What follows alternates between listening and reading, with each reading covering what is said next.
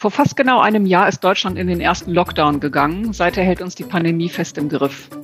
Wir erleben große Verwerfungen, gesundheitlich einerseits, natürlich auch sozial, vor allem aber auch wirtschaftlich. Und gemessen allein an den Wohlfahrtsverlusten hat uns Corona bislang wohl mehr als 200 Milliarden Euro gekostet. Heute steht uns wahrscheinlich die dritte Pandemiewelle bevor. Die Infektionszahlen steigen wieder und zwar in einem sehr hohen Tempo und gleichzeitig stockt auch noch die Impfkampagne. Die Hoffnung auf ein Ende der Pandemie scheint trügerisch gewesen zu sein.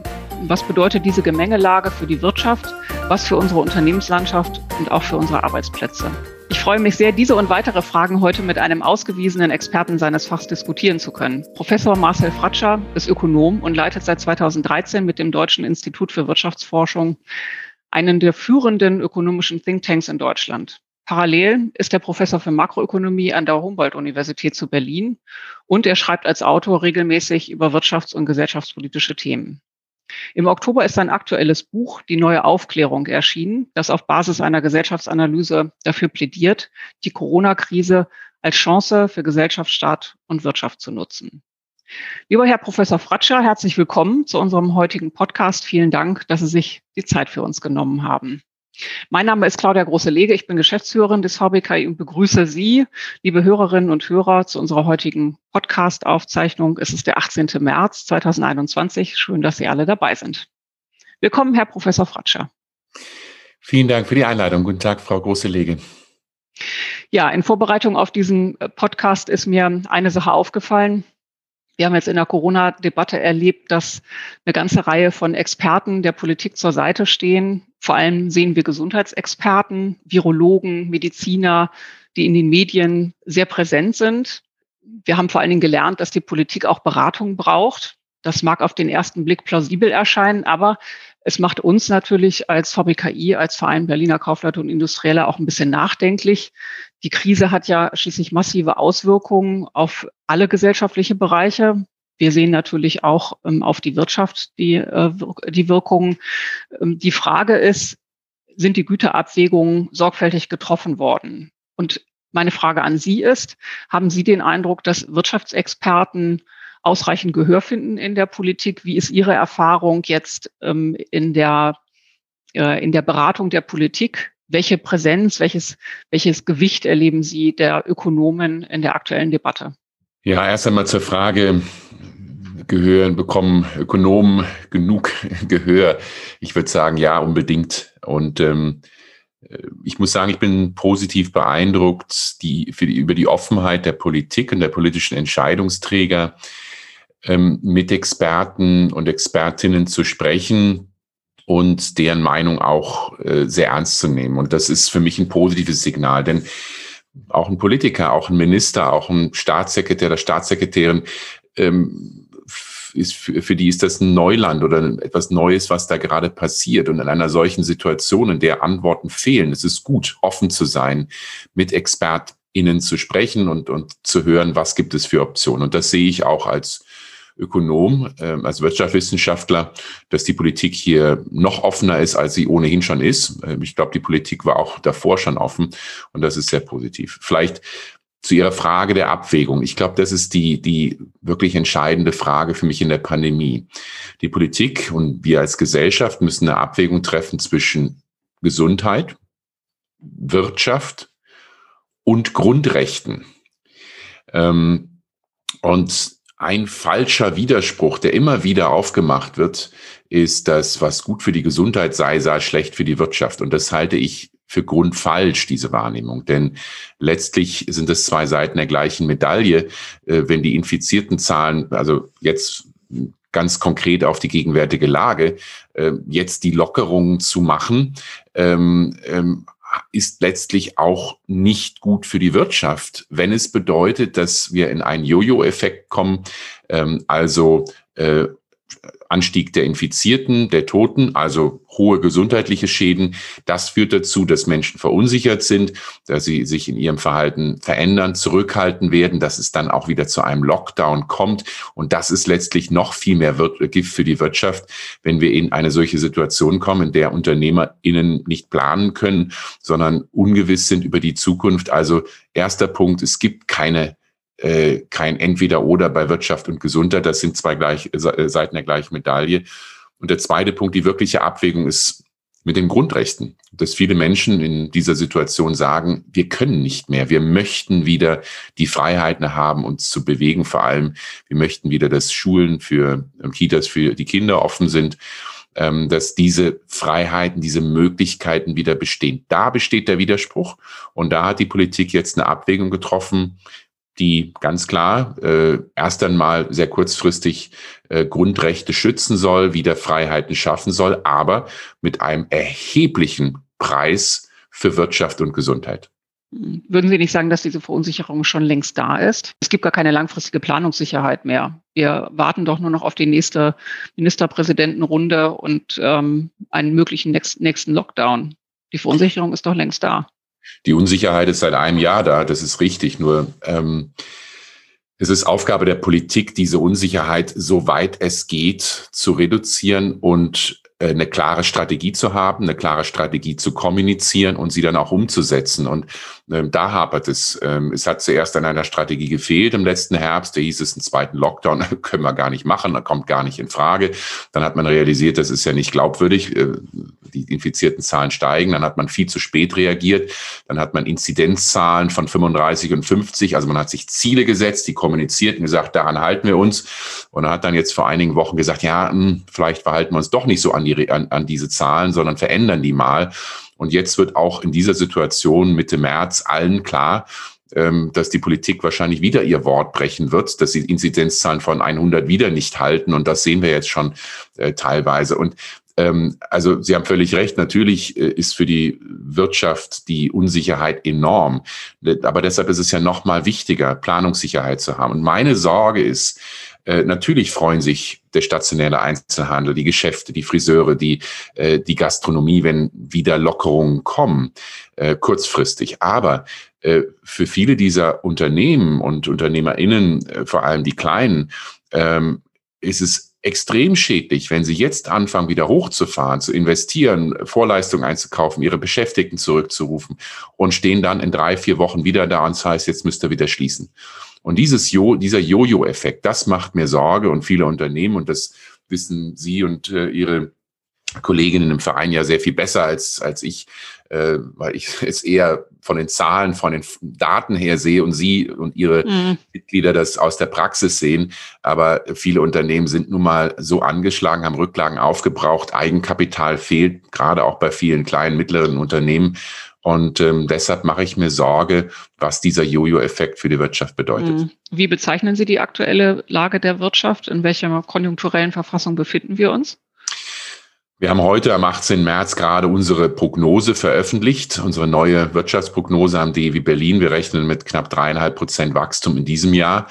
Das ist jetzt erstmal keine schlechte Prognose. Ja, wir werden wahrscheinlich im ersten Quartal eher mal eine schrumpfende Wirtschaft haben. Also wir gehen nach wie vor davon aus, wenn die Pandemie unter Kontrolle ist, das wissen wir nicht, wann das ist, ob das im April ist, wahrscheinlich nicht, so wie die dritte Welle sich jetzt entwickelt, oder ob das im Juni oder, oder Juli ist, dass die Wirtschaft dann auch relativ schnell wieder hochfahren kann. Wir haben eine relativ stabile und robuste Industrie. Äh, das ist sehr schön, das ist sehr gut. Ähm, Exporte laufen hervor, gerade nach Asien. Großer Schwachpunkt sind eben die Dienstleistungssektoren, sind die kleineren Unternehmen, die Solo-Selbstständigen. Ähm, also wir sehen schon das Potenzial, dass es zu einem massiven Aufholeffekt kommt, wenn denn dann die Pandemie unter Kontrolle ist, so dass wir für dieses Jahr mit einem deutlichen Wachstum im zweiten Halbjahr rechnen. Hm, da höre ich einen gewissen Optimismus raus. Sie würden also sagen, Deutschland ist einigermaßen gut durch die Krise gekommen. Zumindest gibt es eine ordentliche Perspektive. Würden Sie denn sagen, dass die Maßnahmen ähm, Bund und Länder, Überbrückungshilfen, Rettungspakete etc., also auch dieser Finanzbazooka der richtige Ansatz war? Hat das gereicht und hat das auch die richtigen erreicht? Was, was würden Sie mit Rückblick auf das letzte Jahr anders machen? Erst einmal gibt es kein Land in der Welt, das so große Wirtschaftshilfen von der Größenordnung her, von den Euro her aufgelegt hat, relativ zur Wirtschaftsleistung, wie das in Deutschland der Fall ist. Ähm, also ich denke, man hat schon vieles richtig gemacht.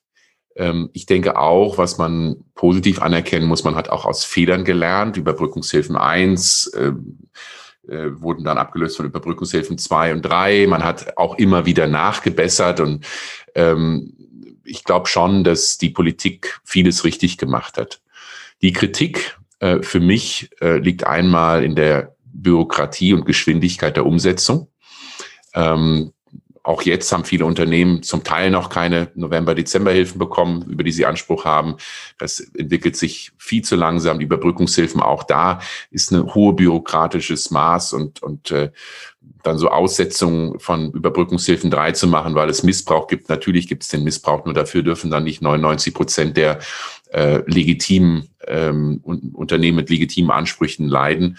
Ähm, also Umsetzung ist das Problem und ähm, Vielleicht noch zwei Punkte. Meine Sorge ist, dass man mit diesen Hilfen eben doch einige nicht gut erreicht hat. Für einige hat es gut funktioniert, aber für viele, gerade Solo-Selbstständige, wir haben knapp zweieinhalb Millionen Solo-Selbstständige in Deutschland, ähm, die leiden besonders, die, für die ist es schwierig, die kommen nicht an die Hilfen, die sie benötigen zum Teil.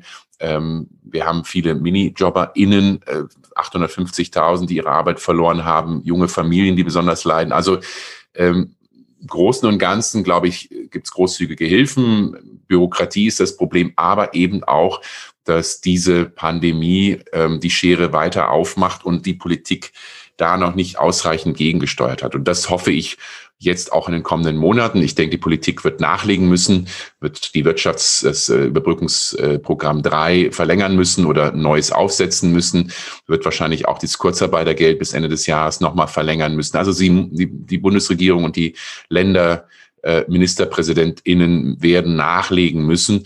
Und ähm, ich hoffe, dass diese unsinnige Diskussion um die äh, schwarze Null und die Schuldenbremse äh, die ich für völlig verfehlt halte, im Augenblick da nicht in den Weg gerät. Denn im Augenblick ist es wirklich am wichtigsten, erst einmal zu stabilisieren, um Schlimmeres zu verhindern. Mhm. Ja, Sie hatten ja gerade gesagt, im internationalen Vergleich äh, stehen wir ähm, mit als leuchtendes Beispiel vielleicht auch da mit den Rettungs- und Stabilisierungsmaßnahmen. Äh, trotzdem bewegt ja viele die Frage, wie lange können wir uns das noch leisten? Also wie viele Rettungspakete können wir uns noch leisten? Wie problematisch halten Sie denn die wachsenden Schulden? auch auf lange Sicht. Die wachsenden staatlichen Schulden halte ich für überhaupt gar kein Problem. Die wachsenden Schulden bei den Unternehmen, das halte ich für das Hauptproblem. Denn ähm, viele Unternehmen haben Rücklagen aufgebraucht, ähm, haben Kredite aufgenommen, um Liquidität zu haben, haben letztlich keine Einnahmen gehabt. Äh, sie sind sehr stark verschuldet. In vielen Branchen hat das massiv zugenommen.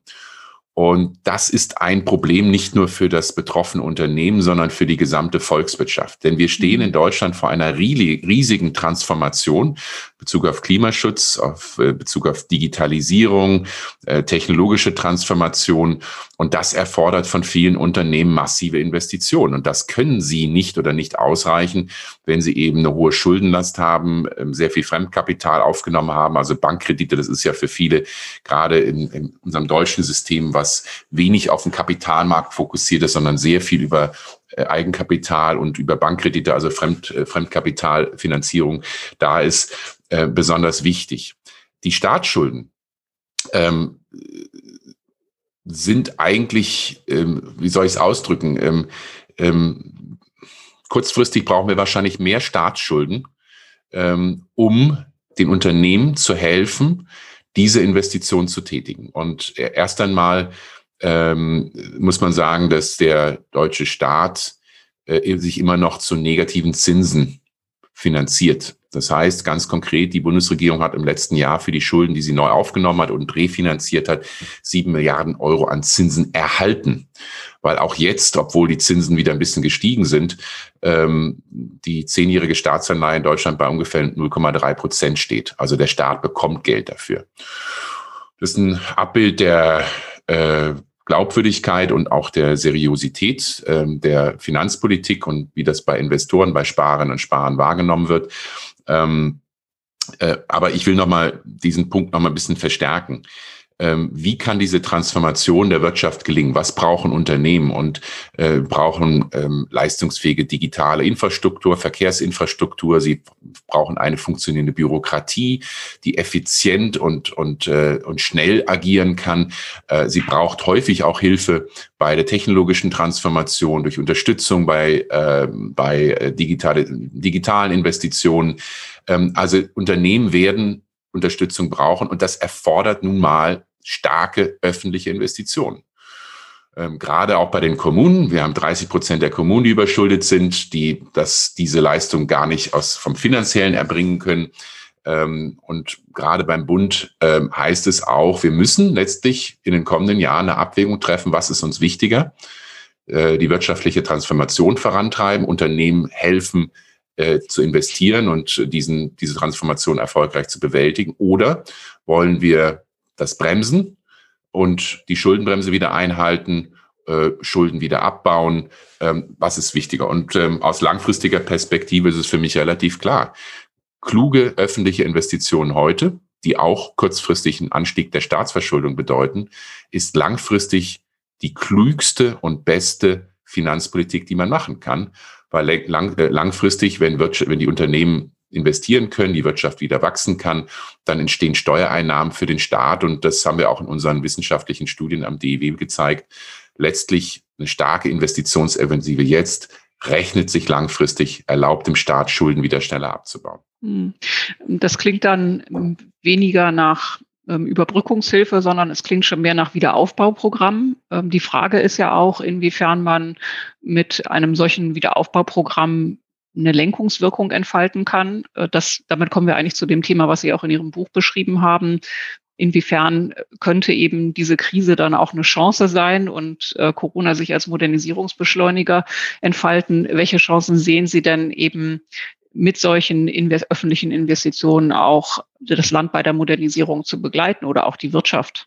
Ich sehe die, die Notwendigkeit für öffentliche Investitionen äh, und für den Staat dort zu helfen. Äh, das muss nicht immer Geld kosten. Also einmal das Thema Rahmenbedingungen, Regulierung. Wir haben eben über bürokratische Prozesse, Genehmigungsprozesse sind häufig extrem langwierig. Es gibt hohe regulatorische Unsicherheit. Nehmen Sie das, den Bereich Energie und Energiekosten wo für viele Unternehmen es schwierig ist, langfristig planen zu können, weil es eben diese Unsicherheit gibt. Also klare Rahmenbedingungen, Verbesserung bei der Regulierung. Das kostet jetzt erstmal nicht viel Geld. Ja, es kostet ein bisschen Geld, um die äh, Bürokratie, um, um äh, mehr Leute einzustellen, um dort Prozesse in Gang zu bringen. Viele Unternehmen, klar, das hängt mal vom Unternehmer, brauchen beispielsweise eine starke leistungsfähige digitale Infrastrukturen. Wir wissen, in Deutschland haben wir eine der schlechtesten digitalen Infrastrukturen äh, in Europa. Und das ist eine Bremse für viele Unternehmen, die diese digitale Transformation vorantreiben wollen. Äh, wir brauchen leistungsfähige Verkehrsinfrastruktur. Auch das ist für viele wichtig. Ähm, wir brauchen gerade im Bereich Innovation, Forschung und Entwicklung ähm, sind wir in Deutschland noch weiten nicht bei den dreieinhalb Prozent, die auch unabhängige ExpertInnen ähm, als Ziel sehen, drei Prozent, dreieinhalb Prozent der Wirtschaftsleistung jedes Jahr in Forschung und Entwicklung. Da sind wir auch noch weit von entfernt. Also es, wir, wir sehen die Bereiche, wo die Politik mehr tun muss bei den öffentlichen Investitionen, um den Unternehmen zu helfen, diese Herausforderung zu bestehen. Mhm. Sehen Sie eine gewisse Chance, dass das als ein Wiederaufbauprogramm so auch beschlossen wird? Was wären da politisch die nächsten Schritte, jetzt mal auf Ebene des Bundes? Ich bin ehrlich gesagt skeptisch, ähm, ob es gelingt, weil ich sehe mit großer Sorge die Mentalität im Augenblick hier in Berlin, aber auch bundesweit. Ähm, schau mal her, nach der globalen Finanzkrise, da hatten wir doch auch ganz hohe Staatsschulden. Und ähm, wir haben das, äh, diese Staatsschulden reduzieren können über zehn Jahre von 85 Prozent der Wirtschaftsleistung auf unter 60 Prozent, ohne Steuern erhöhen zu müssen. Wir konnten die Schuldenbremse, der Staat konnte die Schuldenbremse wieder schön einhalten. Äh, und wir hatten sogar noch Geld übrig, um äh, Sozialausgaben zu erhöhen, beispielsweise bei der Rente. Und ich halte das für eine gefährliche Illusion zu glauben, jetzt nach der Pandemie wird es wieder genauso laufen. Erstens, weil wir einen, eine völlig andere demografische Situation haben. In den 2010er Jahren nach der globalen Finanzkrise haben wir in Deutschland drei bis vier Millionen zusätzliche Beschäftigte in den Arbeitsmarkt kommen sehen, zum Teil junge Menschen, zum Teil Arbeitslose, aber eben auch sehr starke Immigration aus anderen europäischen Ländern, häufig junge, gut qualifizierte Menschen, die nach, nach Deutschland gekommen sind, wo wir wirtschaftlich massiv von profitiert haben. Ähm, und das wird nach, jetzt nach der Pandemie nicht wieder so sein, weil wir eben die Babyboomer haben, die anfangen in Rente zu gehen. Auch die Immigration wird wahrscheinlich nicht weiter so stark bleiben, wie es in 2010er Jahren war, der Fall war. Und zweitens gibt es halt häufig äh, heute den, den größeren äh, Investitionsbedarf, was die Transformation betrifft, was wir in den 2010er Jahren in Deutschland verschlafen haben. Und aus beiden Gründen wird eine Schuldenbremse mit dem Versprechen, keine Steuererhöhungen ähm, nicht kompatibel sein mit einer Investitionsoffensive, wie wir sie eben besprochen haben, die wirklich der Wirtschaft hilft, die Transformation erfolgreich zu bewältigen. Mhm. Ja, wir haben als VBKI letzte Woche ein Zukunftspapier veröffentlicht im Hinblick auf die Wahlen ins Berliner Abgeordnetenhaus und haben dort eben ein Wiederaufbauprogramm für den Standort Berlin auch gefordert. Uns ist das ein großes Anliegen, dass man eben nicht nur Unternehmen jetzt rettet und für eine Überbrückung in dieser Krise sorgt, sondern vor allen Dingen auch das zu einer, für eine Neuausrichtung auch nutzt. Ähm, aber wie gesagt, es braucht den politischen Willen auch dazu. Ich habe Sie jetzt so verstanden, dass Sie den noch nicht ausreichend spüren, vor allen Dingen nicht äh, mit den Konsequenzen, ähm, was das dann auf der steuerlichen Seite finanzpolitisch für Folgen haben würde. Ja, zumindest auf der Bundesseite mache ich mir Sorge, dass äh, sich die Befürworter der schwarzen Null und der Schuldenbremse und der keine Steuererhöhung durchsetzen werden.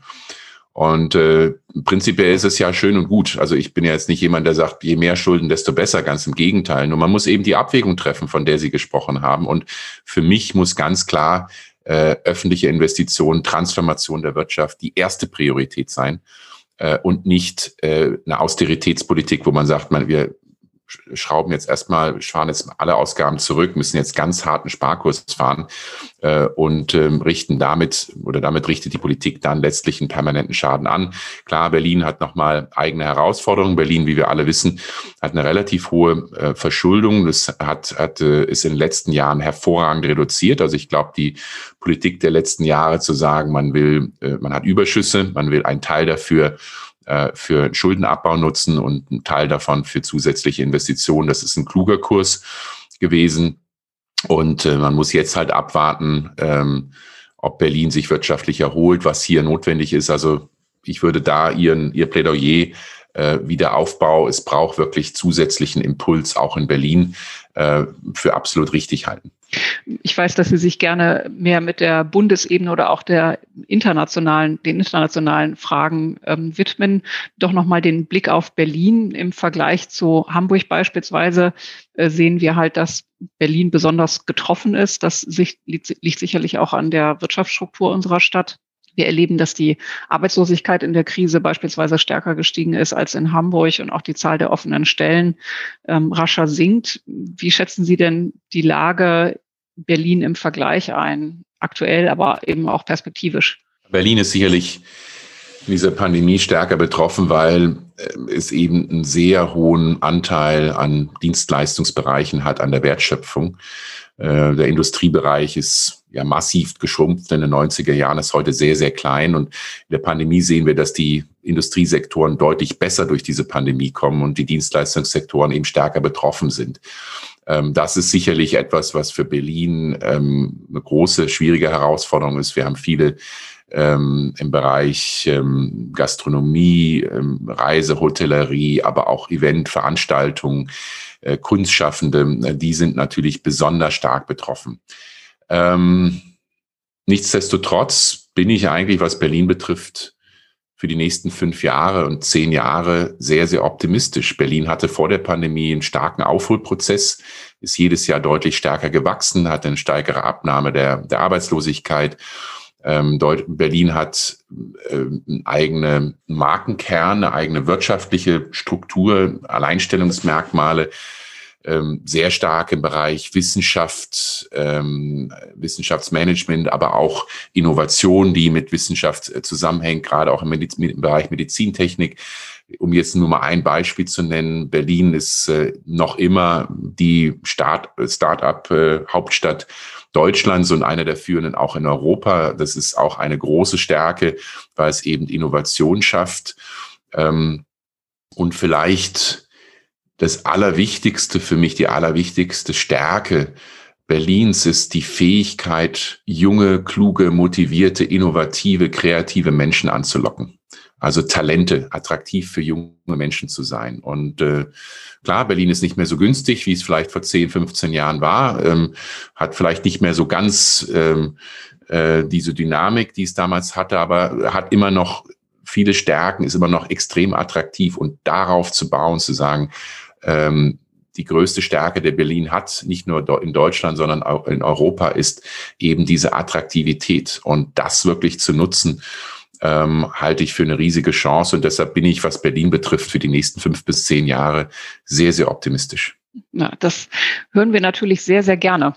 Ähm, Herr Professor Fratscher, ich würde ganz gerne nochmal auf die soziale Dimension dieser Krise zurückkommen. Wir, die Menschen sind ja sehr unterschiedlich betroffen. Es gibt die, die im Homeoffice bequem arbeiten können, andere, ähm, die in Kurzarbeit geschickt wurden, manche ohne finanzielle Einbußen, andere erleben eine existenzielle Krise.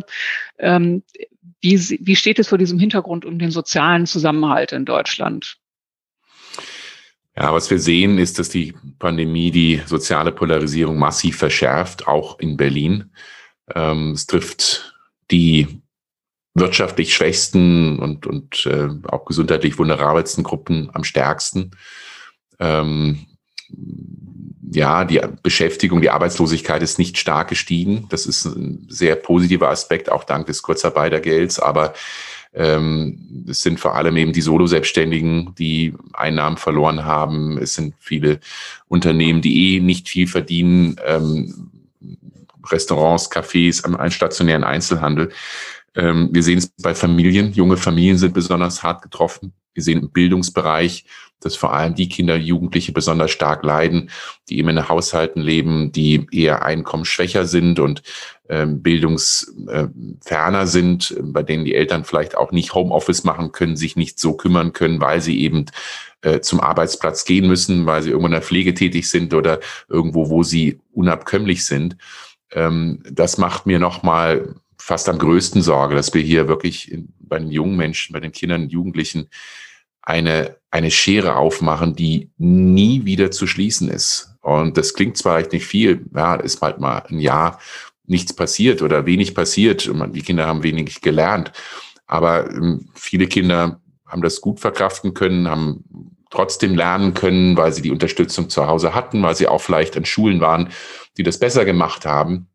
Nur äh, wenn eben Jugendliche und Kinder ähm, dass diese, diese Möglichkeiten nicht hatten, äh, ein Jahr aufzuholen im Vergleich zu anderen ist fast unmöglich oder extrem schwierig. Und ähm, da habe ich bisher noch gar keine Diskussion oder kaum Diskussion gesehen, wie man diese Schere wieder schließen will. Ähm, und ähm, also wir sehen in vielen Bereichen, wie gesagt, im Arbeitsmarkt, bei Einkommen, bei Jobs, bei Sektoren, wir sehen es auch im, im sozialen, beim Bildungsbereich, dass die Schere weiter aufgeht. Wir sehen ähm, vielleicht ein dritter Punkt, was für Berlin extrem wichtig geworden ist, das Thema Wohnungskosten. Berlin hat nun mal, ist nun mal keine einkommensstarke Stadt im Vergleich. Sie haben eben Hamburg genannt. Ähm, ja, wir haben nun mal in Berlin ein deutlich niedrigeres Pro-Kopf-Einkommen und Menschen zahlen in dieser Stadt deutlich mehr Miete äh, als Anteil ihrer, ihres monatlichen Einkommens als in vielen anderen äh, deutschen Metropolen. Zudem haben wir ganz wenig Wohnungseigentum. Nur 15 Prozent der BerlinerInnen äh, wohnen im eigenen, äh, eigenen vier Wänden. Äh, heißt, viele Menschen, vor allem mit geringem Einkommen, sind in dieser Pandemie vulnerabel. Ähm, auch weil eben die, die Mietkosten weiter hoch bleiben. Klar, man muss mal gucken, was jetzt mit dem Mietendeckel passiert. Äh, alle rechnen damit, damit, dass er gekippt wird. Zum einen haben viele mit geringem Einkommen davon gar nicht profitiert, sondern eher besser verdienende. Ist nochmal ein anderer Punkt. Aber ähm, ich habe jetzt drei Bereiche genannt, Arbeitsmarkt, Familie, Bildung und drittens äh, Wohnen. Das sind sicherlich drei zentrale Themen in den kommenden Jahren, wo es Lösungen erfordert. Mhm. Sie hatten ja einerseits hm, eine ähm, Erholung konjunkturell in Aussicht gestellt. Was bedeutet das jetzt nochmal speziell für den Arbeitsmarkt? Wir haben ja quasi keine Arbeitslosigkeit mehr gehabt ähm, vor der Krise. Wie, was erwarten Sie als äh, für die zukünftige Entwicklung?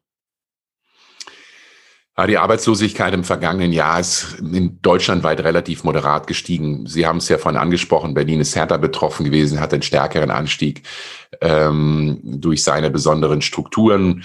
Ähm, das wird sich zum Teil wieder, wird es wieder einen Aufholeffekt geben, wenn stationäre Einzelhandel wieder öffnen kann, ähm, wenn auch die Nachfrage wieder kommt. Die Deutschen äh, wir Deutschen haben wahnsinnig viel auf die hohe Kante gelegt, klingt ein bisschen ironisch, äh, aber äh, die private Sparquote ist von, von 11 Prozent auf 16 Prozent in dieser Pandemie gestiegen. Zum einen, weil die Menschen weniger Geld ausgeben konnten, weniger reisen konnten, aber zum Teil auch, weil sie Sorge haben für die Zukunft. Behalte ich meinen Arbeitsplatz, was passiert denn da? Wir werden sicherlich einen Aufholeffekt sehen, zum Teil jetzt im, hoffentlich ab dem zweiten Halbjahr, was dann auch wieder Arbeitsplätze schafft. Aber ich glaube, um die Arbeitslosigkeit wieder längerfristig abzubauen, äh, wird es lange dauern. Meine größere Sorge ist die, die wir auch schon vor der Pandemie hatten. Wir haben einfach zu viele langfristige, Langfristarbeitslose, ähm, denen die Qualifikationen fehlen, die gesundheitliche Probleme haben. Wir haben bei weitem noch viel zu viele junge Menschen, die ohne Schulabschluss abgehen und damit von Anfang an ganz schwierigen Stand haben. Äh, wir haben in Deutschland, werden wir in den kommenden Jahren nach wie vor einen Fachkräftemangel haben. Äh, in sogenannten MINT-Bereichen, also in technischen Berufen, ähm, in vielen anderen Berufen, auch in der Pflege. Ähm, und äh, ähm, diesen Mismatch, ja, wir haben Menschen, die wenig verdienen, wir haben einen sehr großen Niedriglohnbereich, auch in Berlin. Ähm, wir haben viele Menschen mit geringen Qualifikationen. Auf der anderen Seite gibt es genug offene im Augenblick nicht, aber das wird auch wieder kommen, offene Stellen äh, für gute, gut qualifizierte Menschen. Und äh, diese Transformation hinzubekommen, die Menschen zu qualifizieren, ihnen Chancen zu eröffnen, das ist für mich die, die allergrößte Herausforderung. Also diese konjunkturelle Herausforderung jetzt mit der Pandemie sehe ich nicht so schlimm im Arbeitsmarkt. Das Größere ist das strukturelle Problem. Hm. Ja, Herr Professor Fratscher, vielen Dank äh, für Ihren Rat. Ähm, ich glaube, wir können jetzt alle mithelfen bei dem konjunkturellen Aufschwung, indem wir an unsere Konten rangehen und Geld ausgeben. Das war ein wertvoller Hinweis. Ich danke Ihnen aber vor allen Dingen auch für das gute Gespräch. Ich danke den Hörerinnen und Hörern und äh, freue mich dann darauf, dass wir uns bald wieder in dem nächsten VBKI-Podcast wiederhören. Bis dann. Ich danke Ihnen, Frau Großelegen. Danke.